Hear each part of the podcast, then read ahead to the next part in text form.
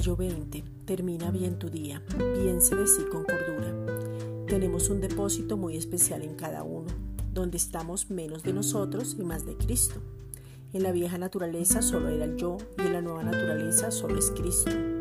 El pensar de sí con cordura te enfoca a que demos a conocer a Cristo y no a nosotros mismos, porque entendemos que la gracia de Dios que es Jesucristo no ha sido en vano. La obra ya se terminó y fue completa, perfecta y suficiente. Segunda de Corintios 4:5, nueva traducción viviente. Como ven, no andamos predicando acerca de nosotros mismos. Predicamos que Jesucristo es Señor y nosotros somos siervos de ustedes por causa de Jesús. La cordura tiene que ver con sensatez, prudencia, moderación y tener la mente sana.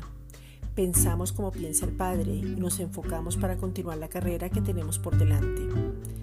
Esta es una reflexión dada por la Iglesia Gracia y Justicia.